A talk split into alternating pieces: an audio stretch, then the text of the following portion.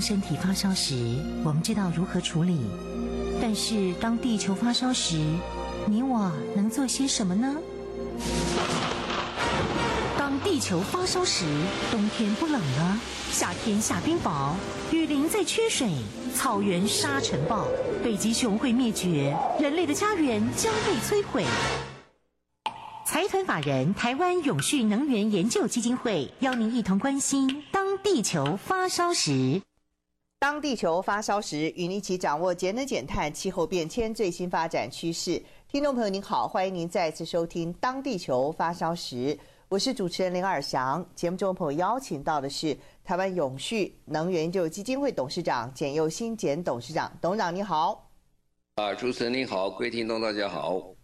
虽然疫情啊已经逐渐的这个散去啊，很多的时候很多生活都已经恢复了正常。可是不知道你有没有注意到，其实有些东西啊已经改变了，却没有办法跟以前一样了啊。就像上班这件事情，不知道您现在还有没有远距上班？嗯，这样的情况，很多公司呢可能现在都已经调整成为弹性的上班。那今天呢，我们就要来谈谈这个现象，它跟永续、它跟减碳是不是关系还是很密切呢？董事长，嗯，好。呃，其实最近这一段时间看来啊，只是我走访很多单位，看起来疫情之后有些变化是以前没有想到啊。但是疫情之后这个状况是继续而下，然后另外一个想法也慢慢突出来了，就是说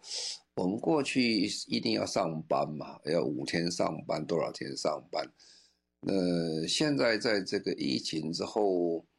呃，很明显了，我已经看到非常多公司，特别是有一些外商公司啊，呃，他们已经改变他们的上班的模式，啊，就是说，他这个有一些人呢，还是还有是很多人呢，几乎都没有固定办公桌了哈，那就来上班，那一个礼拜他来三天或者几天。嗯，然后这个时候跟主管谈，啊，他要来的时候，他必须要先去申请个位置啊，这位置是好像图书馆一样，你就到图书馆去找位置这样坐。那如果要开这个会嘛，就呃办公室有一些呃，等于像这个不是出租了，预定式的小会议室啊，甚至他要开国际会议啊，这些或者开远距会议的时候，他还有小小像。呃，比这个公共电话亭稍微大一点的这个，呃，这个会议室，那你在里面可以跟他做远距的会会议哈。那刚才讲这是两个大方向啊，一个大方向我们等一下马上要谈的，就是说，实际上这是延续下来啊，不是呃最近才出来，是因为 COVID-19 这三年延续下来一个新的办公的形式出来。一个方面就是因为最近实在是全世界为了净零啊，大家逼得很紧啊，逼得很紧的话，我们通常在讲一件事情，就是说算一个公司的一个碳排放，都是有三个方向，一个叫范畴一、范畴二、范畴三。哈，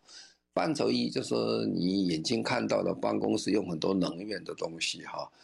呃，那就是范畴一了，哈。那这个范畴二就是用电的，用多少电啊？电用多少就。换算出，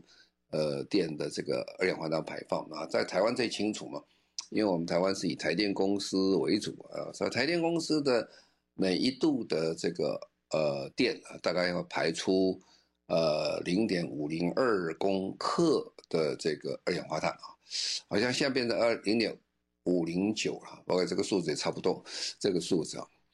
那但是范畴三里面有一个非常大，范畴三是所有的。碳排最困难的地方，它所有的供应链供应链都要算。除了供应链要算以外，它对员工出行上下班用的交通工具也要算啊。你是开汽车来上班的，或者坐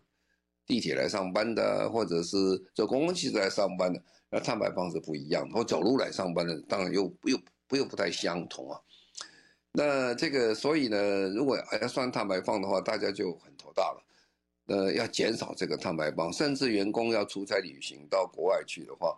呃，出差的话，那么他也要算碳排放。嗯，啊，碳排放当然你坐的是头等舱啊，或者商务舱啊，或者是呃经济舱了。当然，一般我们是这样算啦，头等舱是经济舱的四倍啦，商务舱是它的两倍啦。那你可以算你碳排放是算多少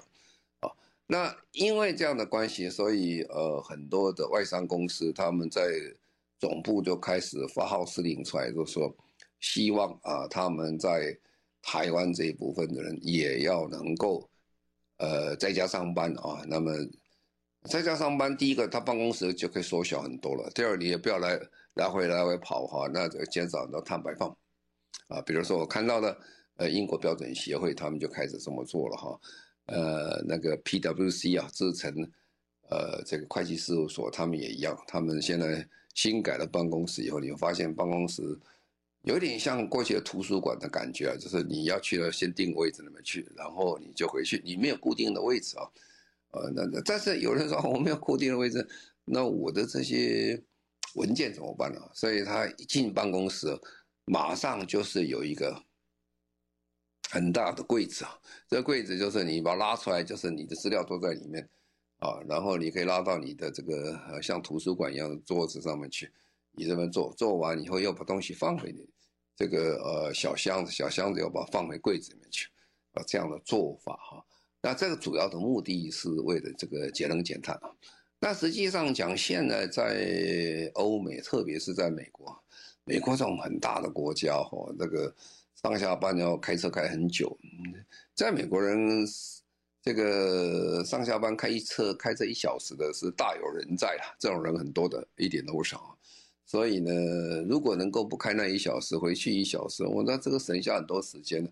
还有像在纽约啊，那个就很杂很乱了，这个坐这个地铁哦，这个是很不是很愉快的一种经验。他如果不要这样去上班，他在家里做的话，他也可以省下非常多时间。所以这 COVID-19 以后，大家就开始研究一下，到底 COVID-19 以后，呃，这种远距上班啊，呃，情况大概是怎么样？所以呢，这个但 COVID-19 已经三年了哦。那么现在已经形成一个长期社交距离哈的一个现象出来，就是说，在这个 COVID-19 之后，很多人都维持有限形式的社交距离啊，呃，那避免到餐厅啦，哦，坐地铁啦，或者很拥挤的这种地方去，大家希望有一点把它分开了，不要去，因为当年是怕怕生病啊，那现在不一样，现在变成说。呃，其实这个这个生活方式也不错，也蛮好的哈，也蛮好。所以在二零二零的五月以后，他们有调查，这是美国上班的人哦，这些人在疫情之前大概只有百分之五的人在家里上班，不多啊。那个时候其实很早以前，呃，在家上班其实很早就有这个做法了，不过只有百分之五左右。那么在疫情刚刚来的时候，在美国第一波疫情呢，有百分之六十人在家里上班，啊，大家觉得哦，哎，这很危险啊，这个出去这个麻烦，所以百分之六十左右。后来很快就下降啊，下降以后慢慢慢慢稳定下来哦，这稳定其实呃相当的一个长时间哦，在二零二一年的一月的时候。居家办公的比例在美国是超过百分之三十五了。那么，就算隔了一年，二零二二年，大家都接种疫苗，打了三三针疫苗、四针疫苗，哦，那呃人口大规模的感染了，大家都已经达到群体免疫的状况下，还是有百分之三十的人还在家上班，他不出来了。那今年呢？呃，二零二三年大概他们计算一下，稍微下降一点了，大概百分之二十七的。当然也有些大公司啊，像这个，呃，Amazon 啦，或者是 Google 啦，或者很多呃咨询公司，他们突然要求说，哎，你要到办公室来上班啊，因为在办公室上班也有它的优点啊，有它优点。所以这个时候状况下。呃，目前是降到百分之二十七左右，不过二十七这个数字要比当年呢、是百分之五的话，哦，那是五六倍的这个差距蛮大的，所以就说这三年的变化是真的是非常的大哈。那么呃，这种事情也在英国也发生这种现象，英国的统计局它也也也也看到这状况，大概有三成到四成的员工表示，呃，在过去的七天当中哦，呃，他们是在家上班的，呃，比例也差不多哈。那么看起来他们相信哦，呃，在我们未来的很长的一段时间里面，这个现象哦，没有恢没有办法恢复到过去的时候，大家一起到办公室上班这个状况，大概会维持住。那原因在哪里呢？为什么会产生这种现象？哈，当然开始的大家是怕被感染啊，怕被感染。那当然这种，呃，你不在一起，但不被感染机会就呃就好多了哈。但主要是说，这个大家会发现说，在家上班其实比原来的预期状况要好。那个呃，斯坦福大学哦。他们有个研究调查说，这个在纳斯达克上，在美国这个上市公司纳斯达克上上市的公司，有个中国旅行社，他们说他们被随机派到远距去工作，生产力结果是大幅上升了，还不是减少了哈。那当时他出来的时候，大家都不太相信这种结果是怎么可能呢？是这样。那的确，现在这个模式看起来哦。呃，他不，他的工作的效率不但不会减少，还会上升啊。那第二个是投资了哈。这一段时间里面，各位晓得，早期啊，台湾也是像啊，因为台湾家里个人都有装很多的这个呃频频宽呐啊，电信局的频宽哈，呃电电信公司的频宽在家里，开始频宽都不是很大，后来因为要做这个东西，就开始投资了，频宽数就开始加大了。那家里的这个网络设备、摄影机啦、办公桌，呃，办公桌都做很好。那也有一些公司很体贴啦，你在家里上班，他还给你补贴一个，甚至他还补贴家里夏天有冷气费都给你补贴。那他为了自己觉得在家上班愉快，所以在家里设计一套可以网，可以用网络来上班的自己的设备啊。那么，然后大家以前。都搞不清楚怎么样开会啦啊！现在用 Room 啦，有 Teams 啦，呃，Dropbox 啦，或者 Google 啦，或者是各种方式的云端平台，大家都很会用啊。我看到甚至很多的这个 NGO 的团体啊，呃，这些很多的团体现在都都在家里就可以开会了，就不要跑到一个地方去开会，很方便，很方便啊。所以呢，现在个人家里哦，尤其这个手机越来越发达。用手机就可以开会了哈，那要谈很多事情也可以看啊，所以就变成说，呃，整个在家里的这些设备是大幅度的提升，只有方便性增加很多，然后这沟通性也不少，而且很好。那第三个吼，它是远距啊，是社会共同做出个转变啊，不是只有一个人做，这整个社会都是这样变，所以变成混合型的啊。是完全远距的，或者是混合状况。过去你不上班啊，有时候人家还会讲说啊，你在家里是在玩呢，做做什么？现在不会这样想，整个社会的想法不一样哈。而，反而反而更好是说，哎，我在家里哦，还更方便啊，就是说我我所该做的事情都做做成了。我就认识好几个在美国上班的，有一次。我问他说：“哎，你们办公室有几个人呢？”他刚刚讲这这十五个人不多了哈，十五个人。那他讲说啊，他们都住哪里啊？哦，他告诉我各地都有哦，美国那么大，各州都有，所以他找人也比较好找。他不要局限在本地里面的找，他要找人的话，他可以纽约州找一个在中西部的啊。那中西部人的薪水一般讲起来跟纽约州的价钱是有差距的，为什么？因为纽约纽约州的生活水准比较高嘛，他需要钱就比较多一点，那就等于有时候方便的话，你在台北的工作，如果有一个人是住在台东的话，他的要求就不会像在台北那么高，因为在台东的他这个呃生活的支出会比较少啊，所以这个变成说各地的好处就，而且就不要一天到晚挤来挤去，跟大家很不方便，就是这样。那现在尤其各种法。发达出来各种这个呃网上的这些上课啦，或者是上班呐，各种各种东西都都已经很方便了啊。比如说远距看看病啊，哈，看病在家里很方便呢。啊，这个的法律上如果都放宽一些的话，更很多东西更更理想。然后呢，比如说，呃，健身房啦，自己家里搞个健身房，呃，那你要请教练了，请教练也就远距教练也可以了，因为不需要他就在你边上，他可以告诉你很多事情，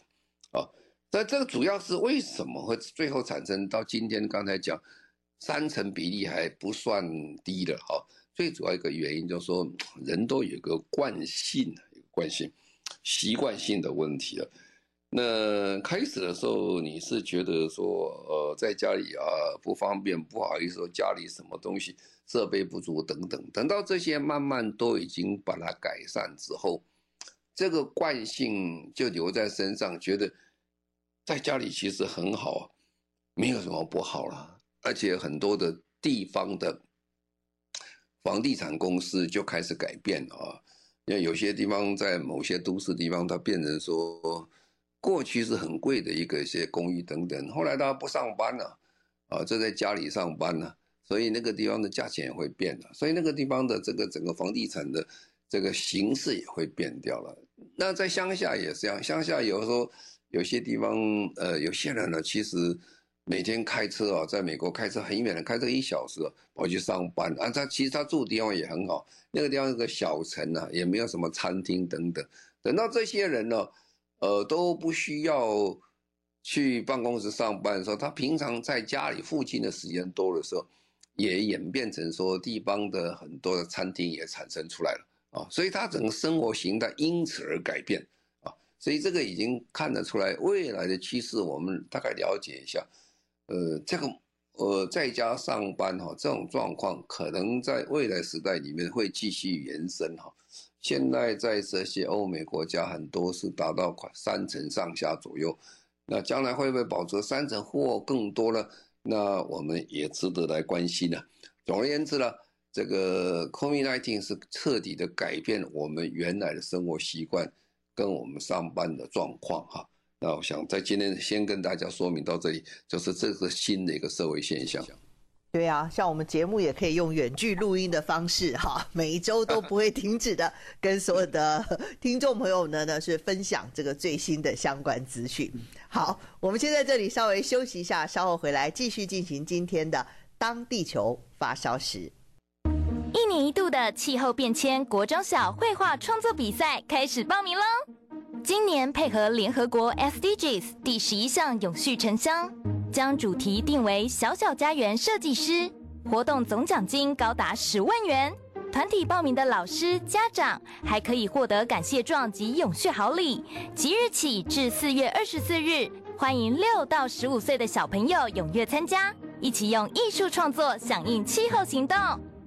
地球的事就是我们的事。面对全球永续转型，SDGs 已成为全世界共同语言。由台湾永续能源研究基金会举办的亚太暨台湾永续行动奖，汇聚卓越 SDGs 实践案例，展现我国推动永续发展决心。即日起已开放报名，欢迎企业、政府机关或医院、学校等机构把握此次展现 SDGs 永续绩效的绝佳机会。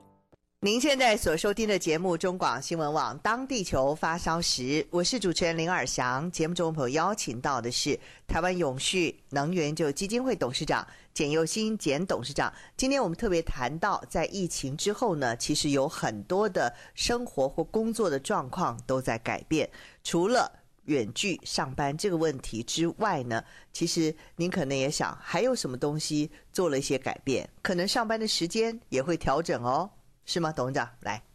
呀、现在，呃，我们一直在想，就是一个礼拜上班是五天啊，五天。其实大部分人，呃，稍微资深一点人都还记得，我们以前是个礼拜上班六天的啊，六天以后，后来把它改了一个礼拜上五天半啊。大概公元两千年左右的时候，我们变成五天，五天。啊，这些上班五天六天，大部分的概念，现在大家想嘛，这都是二十世纪大家很习惯的一个方法。那进入二十一世纪的，当然你可以刚才谈过，就是你在家里就在家里工作，也不需要叫上班啊。那另外一种就是说，到底要上几天班哈？那么在欧洲，他们有这样的想法了。他有很多欧洲的国家想说，哎，这个你在工作的时候，第一个想法是说创造就业机会。你本来是上五天班哈，那你如果上四天班的话，那你多一天出来就累积加起来就有多一些人有工作的机会啊。这是一种想法了，就是说。呃，等于我把我的工作切开的分给一些人去做，但是这样的想法，先天上有个利基点，就也需要大家谈论，就是说你并没有改变你的工作效率啊，你只是说你本五天中去掉一天变四天，那你四天四个人的四四个人一天变成多一个工作出来给另外人去做，的确是创造就业机会，因为二十一世纪最大的问题之一。到底有没有那么多的工作机会？这个其实是很有趣的问题啊。一方面，我们又在担心我们找不到人哦，这个实在是现在很困难啊。但是世界上其实很多的问题还是存在，有那么有没有那么多工作啊？所以现在就是大家在想，要不要工作？呃，五天啊，四天行不行啊？啊，这个四天行不行，并不是刚才想的时候说。因为要拿出一天出来给其他人来上班，不是这样的想法。他是想，如果我们能够这大家变四天，你的工作效率能够增加，你也不要一天到晚去上班呐、这个创造很多社会的污染呐、交通呐、困难呐、这些等等，你少一天就少很多啊。但是但是先决条件呢是，你必须你的工作效率要提升的，否则呃公司也没有办法跟人家竞争。啊那现在在英国，他要做一个最大的一个周休三日的一个实验啊。那这个实验大概有六十一家英国的企业，有三千多个员工一起来参加来做这个实验啊。他们做的实验是什么？他们做的实验就是说，哎，你一个礼拜上四天班啊，上四天班，上四天班以后呢，看看这样行不行？公司能不能还活，啊活得还很好？如果好的话，哎，就可以慢慢做。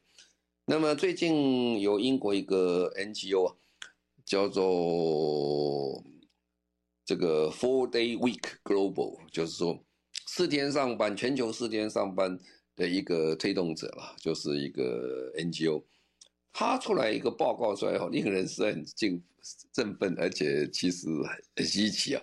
他说，这个一个礼拜如果上四天以后，员工的工时变少。他是说这个刚才讲那三千多个人的六十一家公司哦，它平均的营收比前一年成长百分之三十五，哦，但是很厉害了哈，而且离职的人还减少，大家就不想离职，大家觉得做了很愉快，离职率大降百分之五十七。各位晓得，当老板的人在台湾今天很头大一件问题啊，这个台湾的流动率其实蛮高的哦，特别是。金融业啦，会计师事务所啦，还有很多流动率都很高哦。这流动率高，其实造成这个经营者很多的困难啊。流动力都没有流动力也不行啊，都没有流动力，这个公司其实一潭死水的时候，有些你要淘汰一些人也淘不能淘汰，因为他其实不太适任啊，是吧？也不行啊。但是流动太多也很困难啊。但是这个是他流动率降了百分之五十七啊。而且员工的倦怠的心理的问题都解决了啊，那么这个是在去年下半年开始实行啊，那么他是在测试哦，员工是不是照拿薪水，用百分之八十的工时做到百分之一百的生产力？这有跟刚才讲哦，以前法国人讲说，哎，五天变四天，多一天出来啊，四个人。呃，五个人就呃四个人可以多养一个人出的工作时间出来，它是以就业的概念来谈。那现在不是啊，现在是以什么？以如果我们的生产力不减少，我们用八十小时的工时做百分之一百生产力的话，哎，这样有有好不好？结果这里面参与的刚才讲了三千多六十一家公司啊，他们有建筑业的，有零售业的，有行销、医疗、媒体啊，那么。这些已经开始实行的公司都得到一个结论，他愿意继续做。开始是讲说试验试验试试看能不能做四天哦。那么关键哦，这个员工为了哈他愿意多多一天的休假，他可以拼命，他生产力可以增加很多。哦，那为什么呢？他其实也分析了一下，这讲起来也是不是很好的一个现象。他说，一般的员工哦，一天上班满八小时，真正有够生产力的时间呢，他们算算大概只有三小时左右。换句话说，你把它变成四天休息的员工会改变他的心态，改变他的行为，他会提升他的竞争能力出来。哦，所以我们现在最重要一件事情就是说，好，那现在我们要看了，如果要尝试这样做的话，很重要一点观点是什么？就要建立信任跟共识啊！哦，什么叫信任跟共识？这个必须下面的所有的工作人员他要很有共识，我愿意这样做，我愿意提高我的这个生产力，哦，那由上而由下而上哦，那有这样的状况下，上司就信任他的员工说好，我就让你这样做，哦，这个是呃很重要的。一个信任啊，一个一个是这个，呃，他整个的共识要把它建立起来，啊，那这样怎么分配了？怎么做了？怎么工作了？但是他们也讲，他说也不一定要四天哈，你还可以弹性的，你可以弹性，弹性的时候也可以弹性说来四天呐，也可以来三天呐，也可以两天半都可以，这个还可以做哈，这还可以再谈哦。不过他们这样得个结论，大概说。这个一个礼拜五天一定要五天，可能这个是二十世纪的想法了。以后可能这个变化还会再来哦。我们刚才讲过，说在家上班现在已经变成很多地方变成个常态了。那现在工作时间大家也开始谈这个事情，我这个时候的公司的管理状况就要很厉害了。他们有有些公关公司啊，呃，他就是讲得很清楚啊。禁止在你上班时间的五分钟，跟内开内部开会只能五分钟，五分钟以上就不行了。呃，因为这要大家你跟他聊，开会多了变成聊天了了哦。那么客户的跟客户的这个会议二十分钟内要呃三十分钟内要把它完成，然后引进一个红绿灯系统，啊，每个上面要做灯。如果他很忙的话，呃，他就是呃不希望被人家打扰，开红灯你不要找他啊。那如果他轻松一点，绿绿灯呃绿灯啊，或者说呃橙呃这个橘黄灯哦，你就可以说他还可以跟你开会他谈成哦。所以这个企业的绩效等等这些一个新的模式出来，也蛮有趣的哈。这个是一个新的实验，刚刚才完成的报告啊，也许可能未来变成个新的一个工作模式出来。好，我们先在这里稍微休息一下，稍后回来。地球的事就是我们的事。面对全球永续转型，SDGs 已成为全世界共同语言。由台湾永续能源研究基金会举办的亚太暨台湾永续行动奖，汇聚卓越 SDGs 实践案例，展现我国推动永续发展决心。即日起已开放报名，欢迎企业、政府机关或医院、学校等机构把握此次展现 SDGs 永续绩效的绝佳机会。一年一度的气候变迁国中小绘画创作比赛开始报名喽！今年配合联合国 SDGs 第十一项永续城乡，将主题定为“小小家园设计师”，活动总奖金高达十万元。团体报名的老师、家长还可以获得感谢状及永续好礼。即日起至四月二十四日，欢迎六到十五岁的小朋友踊跃参加，一起用艺术创作响应气候行动。您现在所收听的节目中广新闻网《当地球发烧时》，我是主持人林尔祥。节目中朋友邀请到的是台湾永续能源研究基金会董事长简又新简董事长。疫情之后上班的形态到底还有哪些的改变呢？董事长，大概最近在台北市的办公的状况有几个比较大的一些变化。因为逐渐的，现在的年轻人他很想创业啊，而且他觉得不需要在一个大公司一起做，所以他就是离开了啊。那么有些是从小开始做起嘛，那么因为这样小的公司，基本上他们的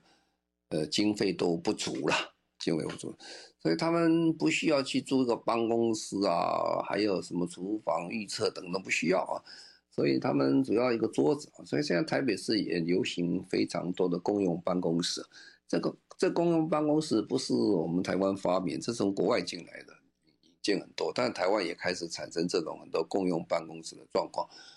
那一个共用办公室就是有一个公司，他是租一个比较大的面积，租一百平、两百平，那么它有公共空间，大家都可以用，里面有会议室啊，或者有泡咖啡机啦，有等等，大家一个共享的。但是呢，它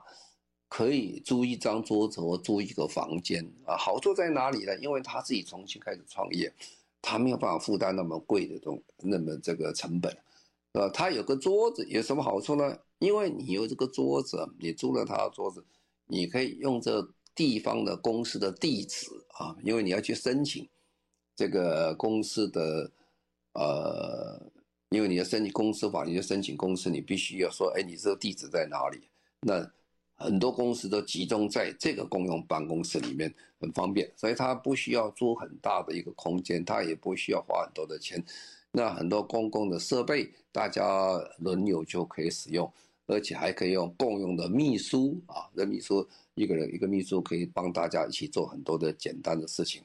这样的结果产生，在台北市最近最近有不少这样的公用办公室出来，算是一个新的状况。啊，一方面就说，呃，慢慢的哈，这个呃，全世界对办公室要求又增加了，现在最夯的就是要绿色办公室了。绿色办公室就是说，很多国际公司它要求，哎，你这公司你必须要节能减碳。你这个节能减碳，你必须要讲说，哎，你到底这个碳排放有多少？那对于一个小公司讲话，那是很困难的一件事情。你还去做碳排放，我这个生存都开始有问题啊，做碳排放啊。所以他如果租了一个这个一个呃绿色这个呃办公室的时候，他就可以解决问题啊。当然，绿色办公室。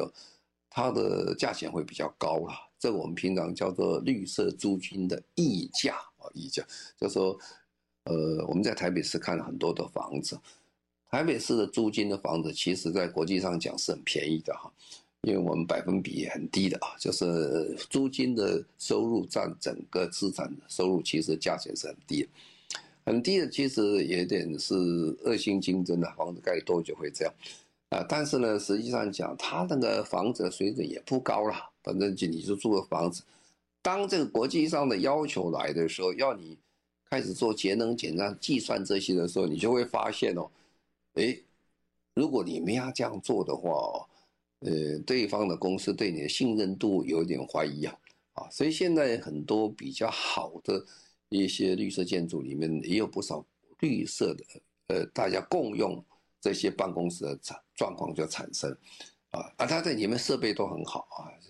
而且共用空间、共用的设备都很理想，甚至共用的秘书也非常好，这是一个新的一个 model 出来啊。那我们可以看到，就是说，整个对办公室的要求跟过去不一样，除了这个，你这个办公室说说你是很环保做的、绿色做的很好。那整个空间的使用是很人性化哈，呃，这个人性化让你觉得这是一个很不错的地方，你在这上班很好。那现在这些所有国际慢慢就开始形成这种开始标章化哈，就是你到底说好，你是真好还是假，你是根据什么说好？那这因此各种型刚才的绿色建筑啦，或者办公室的。工作环境等等，现在标章化以后，大家就有共同的标准出来，啊，所以以后在二十一世纪里面，刚才讲，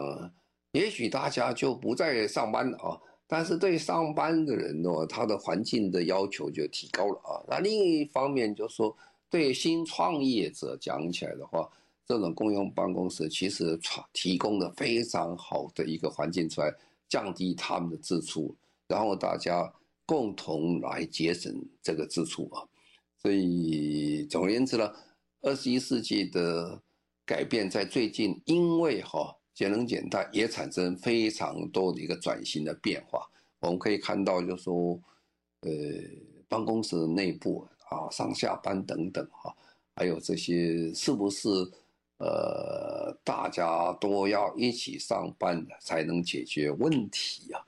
那我想这个都是非常有趣啊，所以我常常他们很多国外的分析家讲，